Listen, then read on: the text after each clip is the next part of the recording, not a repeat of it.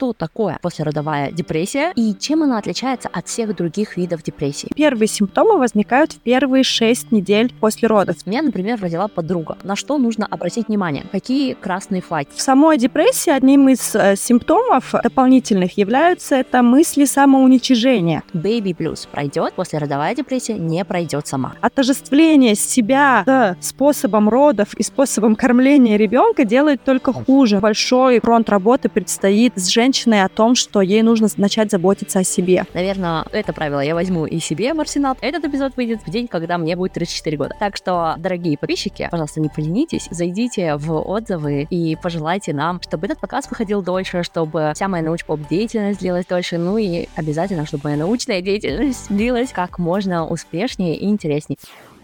Ой, вы, земляне, всем привет! Меня зовут Амина Мирсакиева. Я ученый и научный популяризатор, а это подкаст «Белка и стрелка» — подкаст о науке и жизни ученых. Я сама физик-теоретик в немецкой индустрии, занимаюсь разработкой ультразвуковых сенсоров, а также сенсоров на основе вихревых токов. И этот подкаст — мое хобби. Я приглашаю сюда своих друзей, своих знакомых, ученых, врачей, и мы говорим о той науке, которую расскажут в учебниках только завтра, послезавтра, а если честнее, лет через пять. Пятый сезон посвящен вам, мои дорогие слушатели. Мы говорим о той науке, которую вы можете применить для себя. В основном это темы медицины. И сегодня мы будем говорить об очень важной теме, о послеродовой депрессии. Если вы с ней не сталкивались, это прекрасно. Но наверняка у вас есть знакомые женщины, у которых только-только родились детки, или которые только планируют стать мамами. Пожалуйста, прослушайте этот эпизод и либо расскажите им то, что вы запомнили из этого эпизода, либо включите этот эпизод им, а также включите этот эпизод их близким, их мужьям, их мамам, мамам, их папам, их сестрам, братьям, всем подругам, потому что нам нужно создавать общество, в котором будет такое, знаете, сестринство, в котором у нас будет много-много счастливых, умных людей. Рассказывая об этом подкасте, вы как раз поддерживаете нас в первую очередь так. Также вы можете оставить отзывы на разных платформах, в особенности на Apple Podcast. Вы можете репостить нас где-нибудь в сторис о том, что вы нас слушаете, о том, что этот подкаст приносит вам и вашим близким пользу. Ну и вы можете поддержать нас финансово. У подкаста есть Boosty и Patreon. Вы можете сделать одноразовый взнос, а также вы можете купить какой-то из моих инфопродуктов. Это такие гайды, в которых я собрала современные исследования на разные темы. Темы, которые интересуют меня. Это в первую очередь образование, то есть у меня есть гайд, как учиться. Он будет полезен студентам, он будет полезен всем людям, которые планируют обучаться всю свою жизнь, как учить языки, как стареть не старея. Темы, которые я собираю для себя, и поэтому делюсь с вами. Надеюсь, вам понравятся эти гайды. Гайды есть в электронной версии и в версии аудиогайда, то есть вы сможете читать и вы можете слушать. На этом все, и мы начинаем сегодняшний эпизод. Моя гостья Арай Альгожина, врач-психиатр, занимается исследованиями в теме послеродовой депрессии, поэтому сегодня у вас есть уникальная возможность прослушать, что же это такое и как бороться с этим заболеванием. Мы начинаем.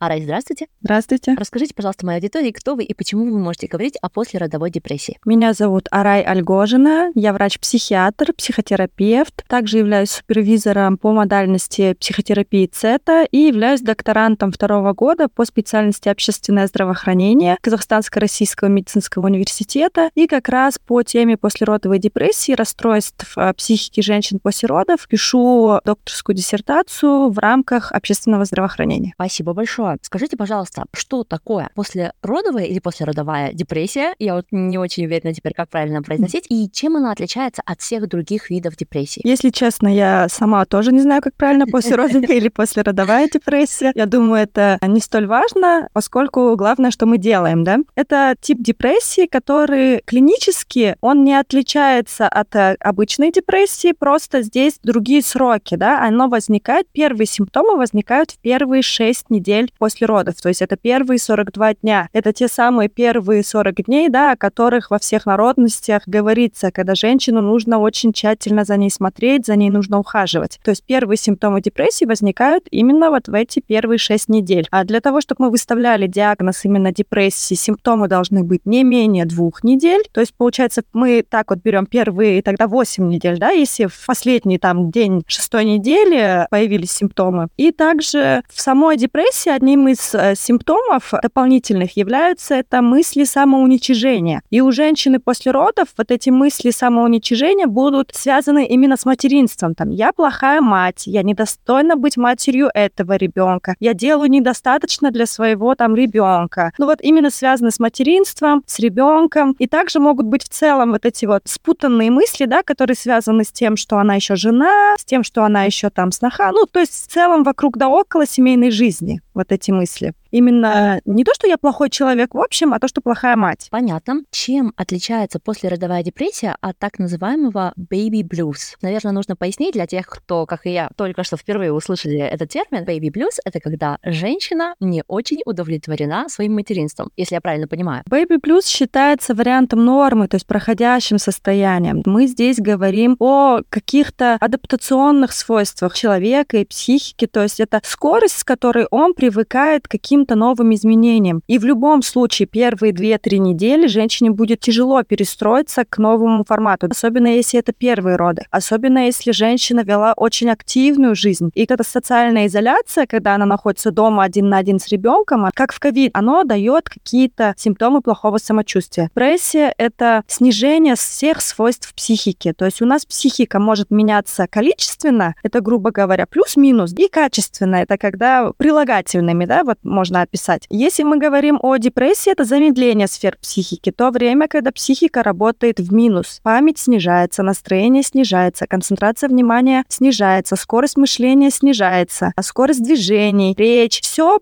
происходит в замедленном темпе, да, поэтому мы говорим снижение энергии, снижение интересов, снижение настроения, стойкое. То есть это три основных признака. И дополнительно это там связаны со сном, нарушение сна, нарушение аппетита, тоже связано с психическими свойствами, с с биохимическими процессами, сложные процессы там в голове, дофамин, серотонин, а также у нас кортизол. Все это влияет на снижение сфер психики. Угу. Получается, если сразу после родов, в течение первых шести недель, у вас периодически, дорогие молодые мамы, появляются мысли, что вы не очень хорошая мама, это еще не послеродовая депрессия. Это может быть baby blue. Если же этот процесс длится беспрерывно в течение двух недель, то здесь мы уже начинаем отмерять, происходят ли другие изменения, снижаются ли функции памяти, памяти, снижаются ли другие когнитивные функции. И если у вас минимум два признака из общего ряда признаков депрессии, то здесь стоит отнестись повышенной серьезностью и не списывать, что все пройдет. Baby blues пройдет, после родовая депрессия не пройдет сама, да? Да. Хочется отметить то, что да. еще, да, депрессия. То есть здесь очень много факторов. А, и если мы говорим о первых родах, в которых чаще всего бывает послеродовое, да, такое состояние у женщин, примерный возраст, средний возраст первых родов mm-hmm. у женщин очень часто может совпадать с возрастом дебюта некоторых психических расстройств. В целом у нас психические расстройства дебютируют 14-18 лет, когда уже можно первые признаки просмотреть. А именно если мы говорим уже об изменениях психики без а, лечения, без контроля, контроля, то примерно 18, 22, 23 они проявляются. А если говорить о Казахстане, это средний возраст первых родов у женщины, да, вот где-то около 23. Поэтому депрессивный синдром, э, депрессия это все-таки синдром, комплекс симптомов, который может быть ведущим в разных заболеваниях психики. Послеродовая депрессия может быть первым признаком э, какого-то расстройства психики, может быть mm-hmm. обратимым процессом, то есть когда мы назначаем непосредственно терапию, женщине становится лучше, и у нее больше не бывает для того, чтобы выставить конечный диагноз, который был а, спровоцирован приступом депрессии после родов, нужно наблюдаться в течение года. Есть ряд расстройств психики, эндогенных, с которыми человек рождается, каких-то экзогенных следствий каких-то травм, адаптационных да, расстройств, которые вполне обратимы, которые могут проявляться ведущим депрессивным синдромом. Угу. И тут мне сразу возникает мысль, значит, все-таки хорошо, что лично у меня, вот мне 33 года, у меня пока нет детей. Ну, кстати, этот эпизод выйдет не просто в какой-то день, этот эпизод выйдет в день, когда мне будет 34 года. Так что, дорогие подписчики, пожалуйста, не поленитесь, зайдите в отзывы и пожелайте нам, чтобы этот показ выходил дольше, чтобы вся моя научпоп-деятельность длилась дольше, ну и обязательно, чтобы моя научная деятельность длилась как можно успешнее и интереснее. Мне будет очень приятно. Да, напросилась на такой подарок от вас. Возвращаемся. После родовой депрессии получается, что если женщина заведет детей попозже, вот этих более критических возрастов, то риски после родовой депрессии у нее ниже или выше? Потому что сейчас я поняла так. Если роды произошли, особенно первые, чуть-чуть пораньше, точнее, не пораньше, а, наверное, так, как это запланировала природа, а современное общество немножко это сдвинуло, то есть риск, что после родовая депрессия сам опыт первого материнства наложит ложится на те особенности психики, которые в человеке есть, которые развились, но по какой-то причине до возраста 18-23 лет себя не проявили. И может быть такое, что именно после родовой депрессии, именно сам опыт родов триггерит начало другого заболевания, первым признаком которого будет послеродовая депрессия. Вот. Очень сложно, я понимаю, но я думаю, очень важно нам тут разобраться именно в деталях. Скажите, как, что сама запуталась в своем вопросе? Про возраст. Такая тема а, большая. Да, про возраст. Возраст матери. Да, возраст матери — это риск-фактор. Вот так. Разные исследования вообще говорят по-разному, но самое интересное то, что у нас же возраст матери и связан с репродуктивной функцией, тем не менее. И уже если мы говорим про репродуктивную систему, то а, женщина, которая рожает ближе к 35 к 40 годам, иногда это проходит через стимуляции, иногда это происходит через экстракорпоральное оплодотворение, да, ЭКО. То есть разные методы уже к этому времени, разные м, варианты течения самой беременности, то есть женщина больше ходит по генетикам. Здесь больше, про, если мы говорим о возрасте, более предпочтительно, наверное, будет говорить о том, что вид депрессии будет а, тревожный, да, более тревожный. Если мы говорим о рисках, то есть если все-таки есть какая-то предрасположенность к депрессивному, то возраст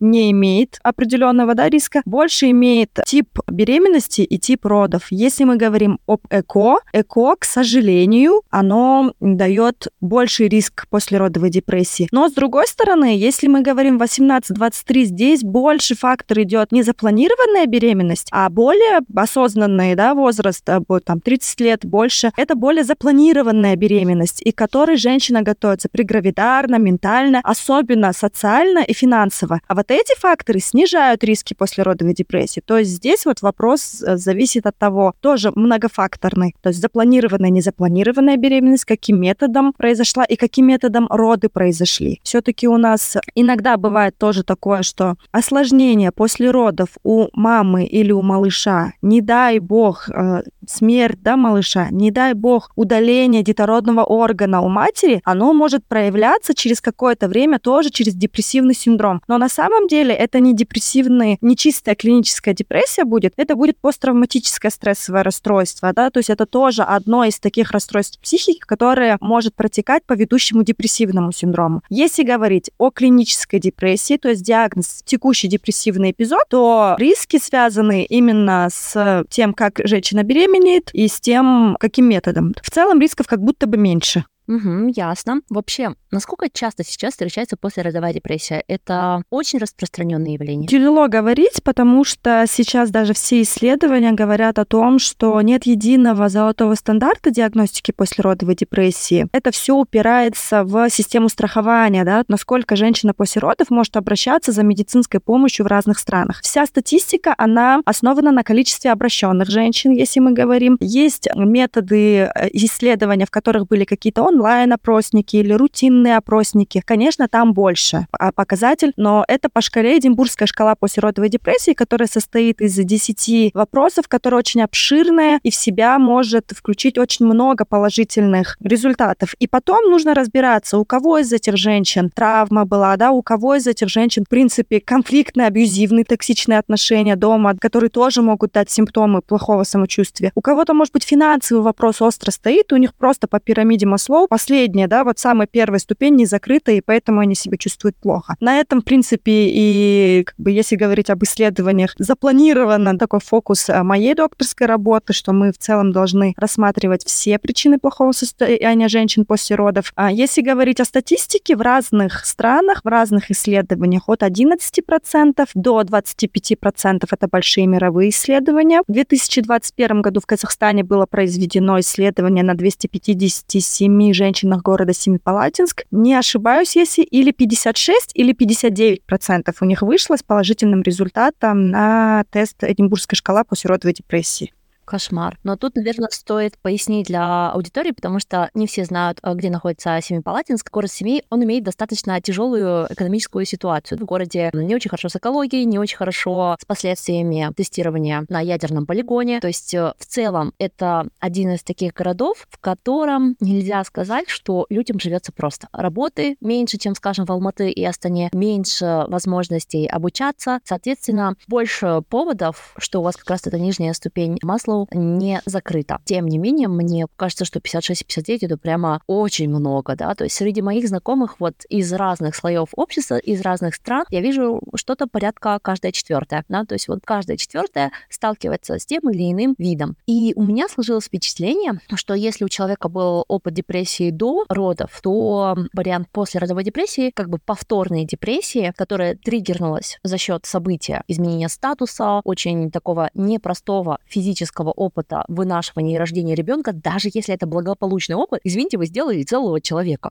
Э, что ты сделала сегодня, да? Что полезного ты сделала в этом году? Я вот сделала целого человека, да? Вот такой вопрос. Мои впечатления — это субъективные или действительно опыт депрессии становится тоже риск-фактором к послеродовой? Вы все говорите верно, потому что это все является частью анамнеза, да? Анамнез — это все, что происходило в жизни с человеком. Какие в его жизни были ситуации, которые могут привести к данному состоянию сейчас. А сюда входит и наследственный фактор. При всем при этом не только наследственный фактор депрессии, наследственный фактор завершенных суицидов, алкоголизма, других расстройств психики, также расстройств психики, которые были органического типа, да, то есть перенесенные инсульты, высокое давление, сахарный диабет тоже являются важными в диагностике, да, вот такого депрессивного состояния. Если мы говорим о перенесенной депрессии ранее, то здесь тоже это может и ухудшить состояние женщины после родов, но с другой стороны, некоторые женщины могут быть настолько привержены к лечению, что они будут готовиться к беременности, зная об этом своем ментальном расстройстве, и если будут проявляться первые признаки, у них есть свой специалист, они уже работают, они уже на связи, ее родственники уже предупреждены о том, что у нее был, да, вот какой-то депрессивный эпизод. С точки зрения, если мы говорим о перспективе, о том, что как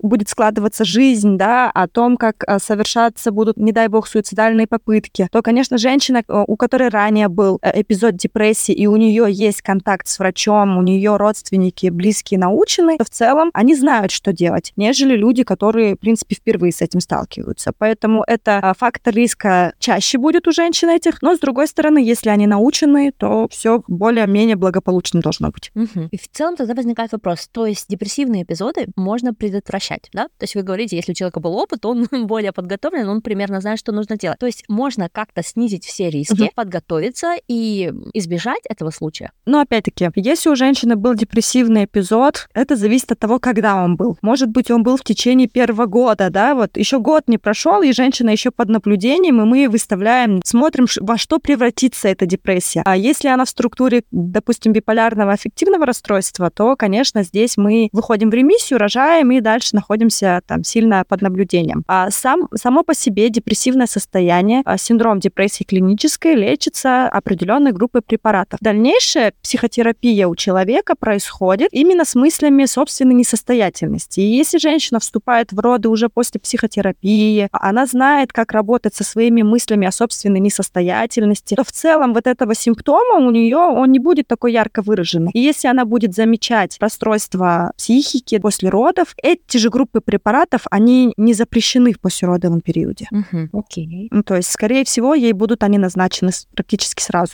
Мы поговорили о связи предыдущего опыта, генетики. Какая есть связь с депрессией, с э, грудным вскармливанием и какая есть связь с количеством детей? То есть чаще бывает на первом ребенке или чаще бывает на десятом ребенке? Количество детей так сильно не изучается. Больше всего делается упор на первые. А почему тогда? Потому что здесь отсутствует первичная профилактика, да? То есть когда э, первые роды у нас происходят, мы уже будем работать со следствием. Если мы говорим вторая, третья, четвертая беременность у женщины, у которой были, да, послеродовые расстройства психики, то тогда здесь при планировании беременности мы будем прибегать к первичной профилактике. То есть снижение риска возникновения данного состояния, да, то есть создаем комфортные условия, на связи с врачом женщина, а психиатр, психотерапевт тоже имеет большой вклад в планирование беременности, в предгравидарную подготовку. А здесь вот этот момент. Так, я забыла. А второй вопрос был про грудное вскармливание.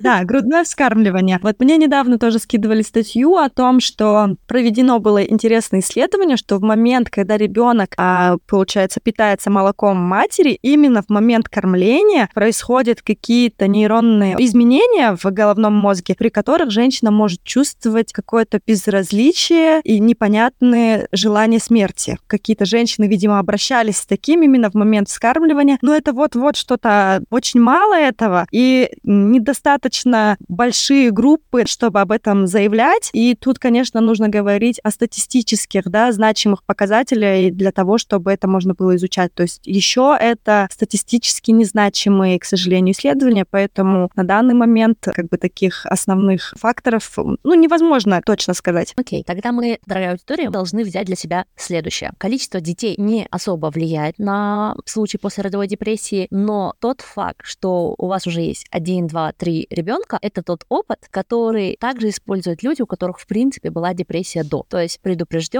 подготовлен, и даже если у вас по какой-то очень хорошей причине не было депрессии при первых родах, но вы лично не столкнулись, у вас не было такого опыта, но вы видели, вы стали общаться с большим количеством молодых мам, и вы видели послеродовую депрессию у других, вы будете теперь больше подготовлены, и с вами такое, может быть, вряд ли случится, да, вот как-то запутанно так сказала. В общем, я бы хотела, чтобы у моей аудитории не было никакого вида депрессии, я бы хотела, чтобы аудитория знала о ней только теоретически и всегда к ней готовилась. Вот. И грудное вскармливание пока не дает нам статистических данных не в пользу того, что грудное вскармливание приводит к депрессии, и не в пользу того, что отсутствие грудного вскармливания приводит к послеродовой депрессии. Грудное вскармливание, конечно же, лучше для малыша по разным другим исследованиям, например, микробиом, например, э, иммунитет, но это не должно идти такими жертвами, что аж мама хочет выйти в окно, да? Между иммунитетом и мамой мама все-таки пока что важнее. Потом, может быть, иммунитет в какой-то момент будет важнее.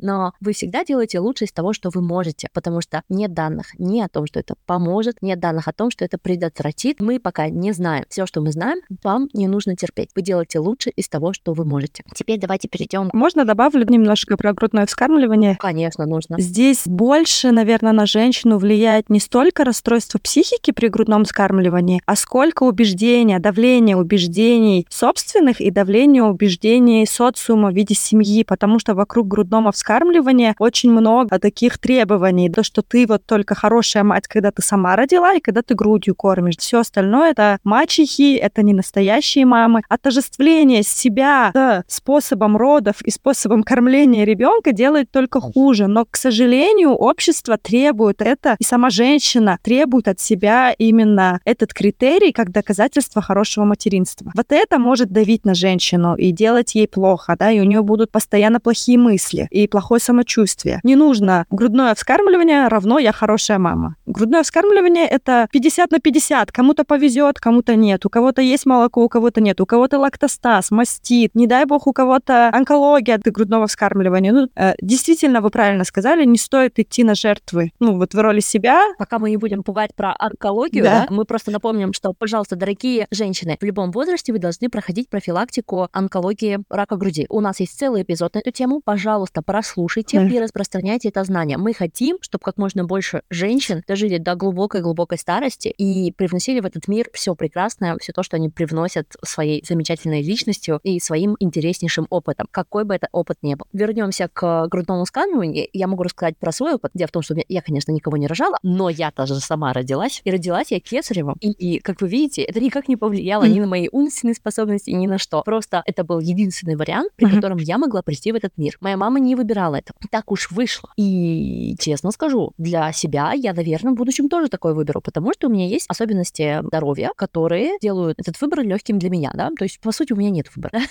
Э, либо так, либо никак. Варианты не очень хорошие. И еще у меня такой интересный опыт в плане того, что когда я родилась, у моей мамы было не очень жирное молоко. Мне его не хватало. И хотя меня скормили грудью, практически сразу, там, в течение вот этих вот 40 дней, о которых вы говорите, которые критически, стали добавлять уже смеси, стали добавлять какие-то еще прикормки. Я вот рассказывала в эпизоде про прикус, что у меня достаточно рано пошел прикорм до того, как появились зубы, мне стали давать уже всякие манты и всякое такое, из чего я высасывала, можно сказать, весь сок, потому что у моей, у моей мамы было не очень жирное молоко. И раньше так уж получилось, что в обществе людей, женщины, у которых дети получали не очень жирное молоко, могли обратиться к соседке, к сестре, к старшей там, потому что очень большое количество женщин единовременно рожали. И если ты видишь, что твой ребенок что-то не набирает вес на твоем молоке, ты могла отдать кому-то, да? Сейчас так не получится, чтобы постучала соседке, пожалуйста, покорми моего ребенка. Что-то у меня молоко не очень хорошее. И у нас особенность нашего общества. Это тоже окей. Да, хотелось бы, чтобы всех скармливали идеальнейшим способом, при котором формируется идеальнейший микробиом и идеальнейший иммунитет, но, come on, ваша задача быть достаточно хорошей мамой, которая просто выжила своего ребенка, да, дала ему способ выжить в этом мире. Я вообще не расстроена, что меня как-то mm. неправильно кормили или очень рано вели прикорм. Это окей, и прикус у меня неправильный не потому, что меня слишком рано начали прикармливать не тем, да, просто генетика также берет свое. Пойдем дальше. Дошли мы до вопроса с антидепрессантами. Вы уже, в принципе, сказали, что медикаментозное лечение — это допустимо при послеродовой депрессии, при грудном вскармливании. Скажите, есть ли какие-то антидепрессанты, которые нельзя молодым мамам применять? Конечно, есть. Я когда веду свои социальные сети, я очень... У меня такое правило, я не говорю о препаратах. Просто почему? Потому что, к сожалению, я не могу действовать на все фармацевтических работников, да, которые у нас есть, и uh есть риск того, что будут куплены эти препараты без а, рецепта. К сожалению, такое есть. К сожалению, у нас в некоторых маркетплейсах продаются антидепрессанты, да, их можно заказать с доставкой домой. Всегда оценивается риск. То есть медицина это мы оцениваем. Если не дав этот препарат, какой вред будет, и если я дам, какая будет польза. И мы оцениваем вот этот вред и пользу. И когда идет то, что нужно дать, мы даем. В целом практически все антидепрессанты применимы при грудном вскармливании, и у нас есть специальный сайт, в котором мы вводим название вещества, и там есть такое, применим при грудном вскармливании или нет. И есть такой тип антидепрессантов, ингибитор моноамоксидазы, они неприменимы, а также нам не стоит применять это трициклические антидепрессанты в целом, потому что они одни из самых старых антидепрессантов. Возможно, они применимы при грудном вскармливании, но у них очень много побочных действий, в том числе на задержку мочи. Все-таки, если мы говорим о том, откуда берется молоко, да, то есть о, о системе жидкости в организме, в целом не стоит их применять. Из того, что и атипичные антидепрессанты не все доказаны эффективны при депрессии, ну, в послеродовом периоде. Поэтому у нас остается не так много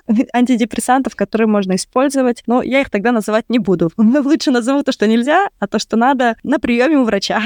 Это правильный подход. Могу только сказать, что когда у меня была депрессия, так как у меня это был второй эпизод, мне приходилось применять лекарства практически полтора года. А, но изначально речь шла о двух годах, просто я следовала всем рекомендациям врача и очень хорошо отозвалась на саму психотерапию. Примерно так же это рассчитывается при послеродовой депрессии, то есть это будет не один месяц, не два месяца, а это будет какое-то количество угу. лет на антидепрессантах или? А, мы сначала назначаем и вызываем, допустим, через месяц, через два на осмотр, чтобы вообще посмотреть, есть ли эффект. Мы говорим о том, что у каждого препарата свой срок, после которого его можно начать уменьшать. У каждого препарата есть свой срок, а, после которого мы его отменяем. Примерно не менее чем полгода, примерно, да, а, мы говорим о том, что о терапии. Мы постепенно переходим на низкие дозы, и о ремиссии мы можем говорить не, не тогда, когда человек отменил антидепрессанты, а когда он их отменил, и на фоне неприема у него есть светлый промежуток, да, без э, депрессивных синдромов. Если мы отменяем, и через две недели все-таки человеку становится плохо, то мы уже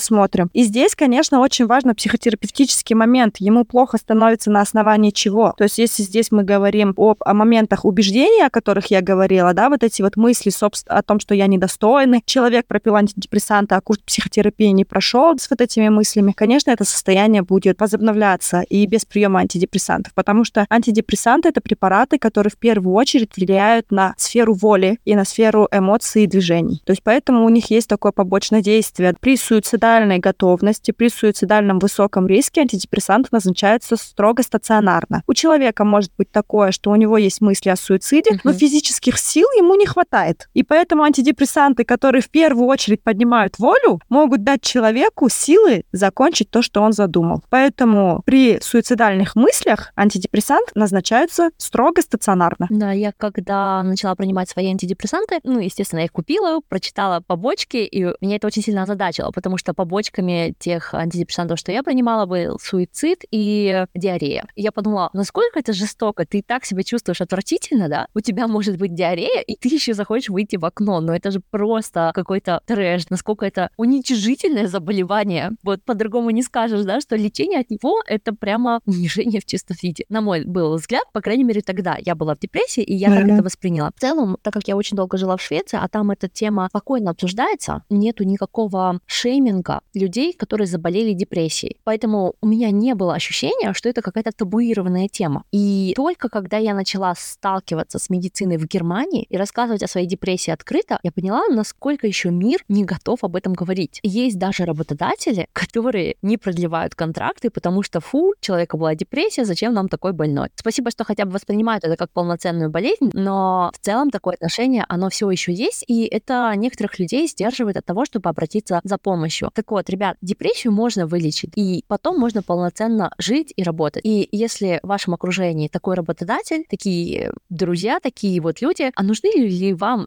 такие люди? Uh-huh. Хотите ли вы работать на такого работодателя? Uh, мой личный uh-huh. ответ нет. Я бы не хотела связываться с теми, кто считает, что если у тебя есть депрессия, то ты человек второго сорта. Если я сломаю ногу, я же не буду человеком второго сорта. Соответственно, если у меня будет депрессия, я тоже не буду человеком второго сорта. Это всего лишь заболевание. Так уж получилось, что установки, которые помогли мне пройти в жизни тот путь, который я сделала, которые помогли мне пройти две иммиграции, получить докторскую степень, выучить пять языков, эти же самые установки в какой-то момент сыграли против меня. И с этим нужно работать. Жизнь меняется, мы не всегда успеваем адаптироваться под нее и не всегда успеваем адаптировать э, те установки, которые шли с нами, особенно с самого раннего детства. Давайте еще обсудим вот такую тему. Как долго может длиться депрессия? А может ли это быть такое, что родился ребенок, началась послеродовая депрессия, но по разным причинам женщине пришлось себя мобилизировать, и она адаптировалась к этой ситуации. И вот ребенок подрос, и вдруг она наконец понимает, что все, ресурс закончен, депрессия ее догнала. Может ли это быть та же самая послеродовая депрессия? А если мы говорим про психиатрию, да, большую, у нас все состояния в целом в какой-то момент мозг устает. А, и эти состояния, в принципе, теоретически могут закончиться сами. Но тут вопрос, как они закончатся. Станем ли мы свидетелем того, что человек выздоровел, или мы станем свидетелем того, что человека не стало? Да? Ну, как бы вот такой вопрос. В принципе, поэтому придумали препараты, потому что в так, некоторых ситуациях человек опасен для общества, в некоторых ситуациях опасен для себя. Если мы говорим о том, что у женщины была депрессия, и она смогла мобилизоваться, то, скорее всего, это была не депрессия, потому что, как я говорю, что депрессия — это снижение сфер психики, как при замедленном мышлении, снижение концентрации, невозможности концентрировать внимание,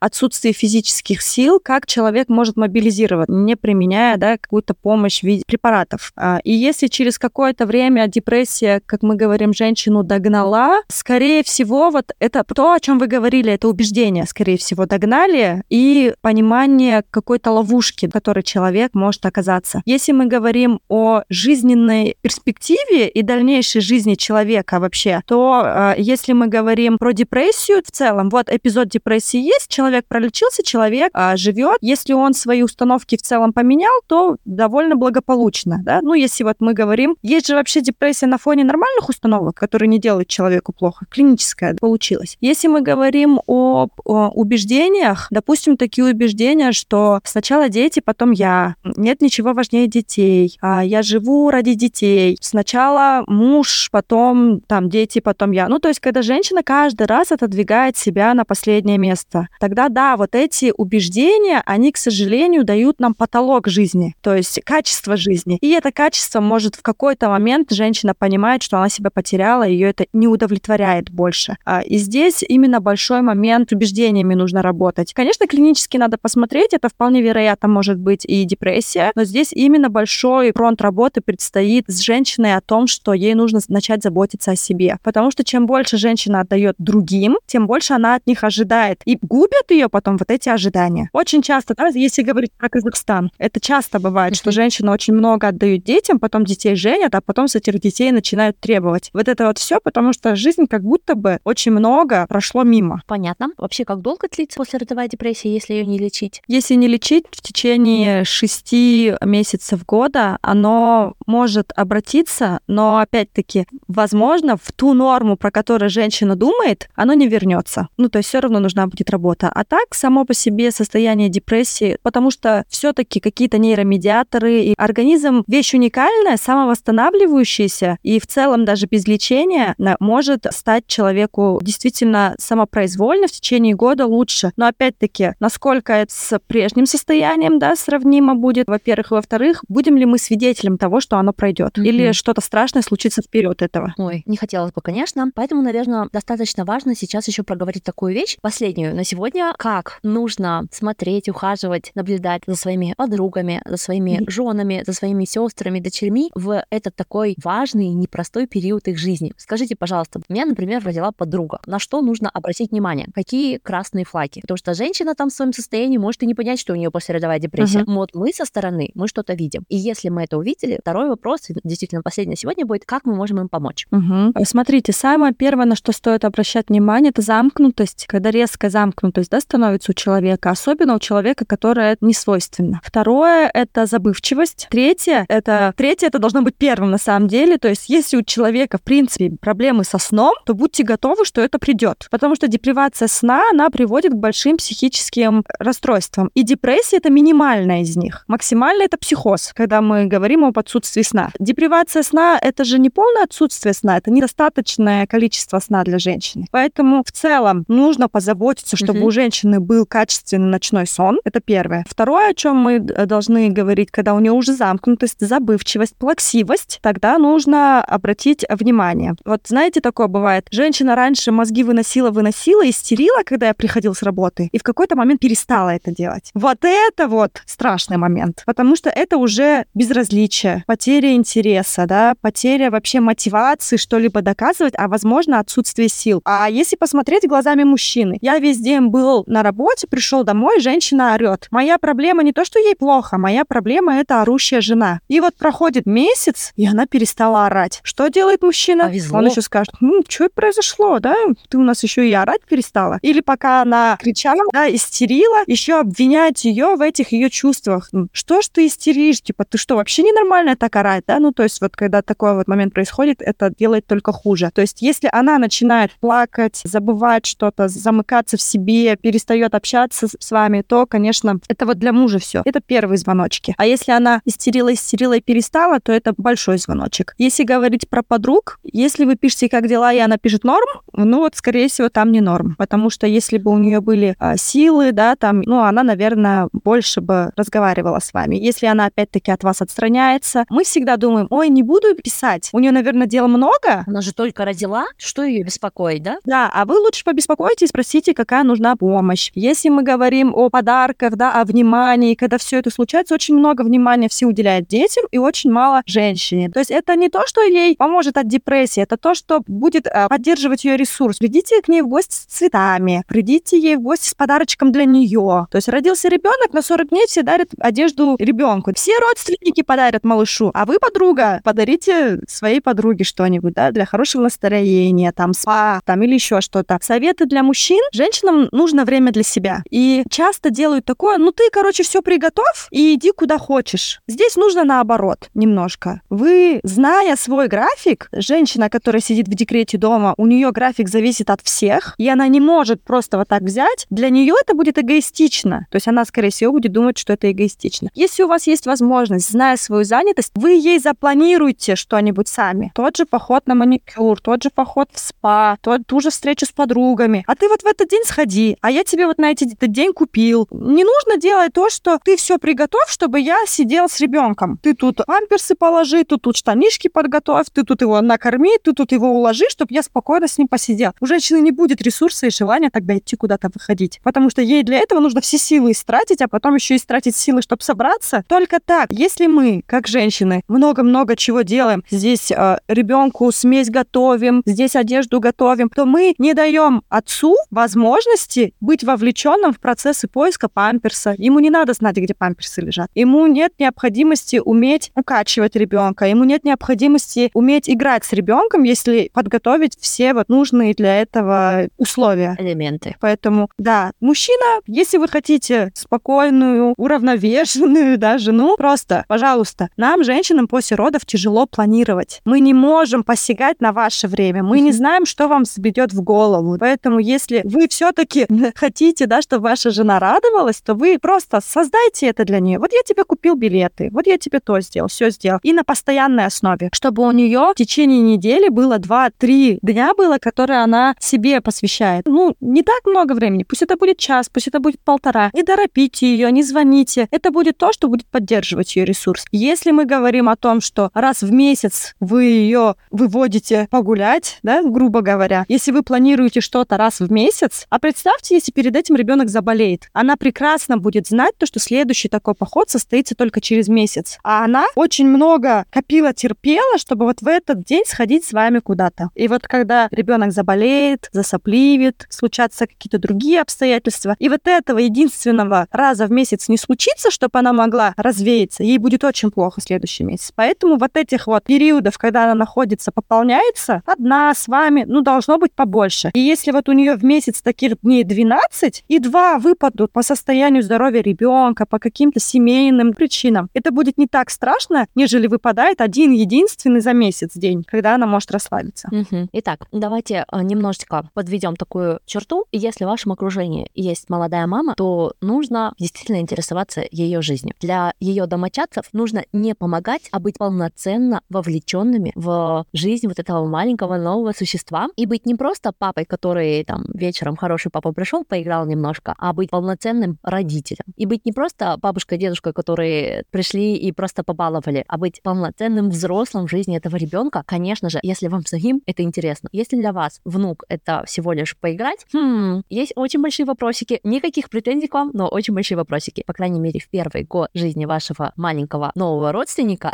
стоит проявлять больше участия в его жизни и в жизни его мамы. Если же вы беспокоитесь о своих подругах, то не стесняйтесь уделять времени конкретно им, говорить именно с подругами, делать подарки именно вашим подругам. Конечно, ваши подруги могут переключаться на своих маленьких деток, но ваш интерес — это ваш друг, ваша подруга, а не их маленький ребенок. Наверное, это правило я возьму и себе в арсенал, потому что я обычно дарю подарки детям своих друзей, а теперь, наверное, пересмотрю эту политику. Надеюсь, сегодняшний эпизод был очень полезен вам, дорогие слушатели, и вы включите его своим подругам, которые сейчас ожидают ребенка, включите их мужьям этих подруг или хотя бы перескажете в некоторых моментах. Самое важное в нашем подкасте — это делать мир вокруг нас лучше и людей вокруг нас умнее. Умнее как интеллектуально, так и эмоционально. На сегодня все. Выходите на прогулки, на пробежки, проветривайте помещение, питайтесь разнообразно и делайте профилактику для того, чтобы нам не приходилось вас действительно лечить, а всего лишь приходилось вот так вот рассказывать разные вещи. Спасибо за то, что прослушали нас. Пока-пока.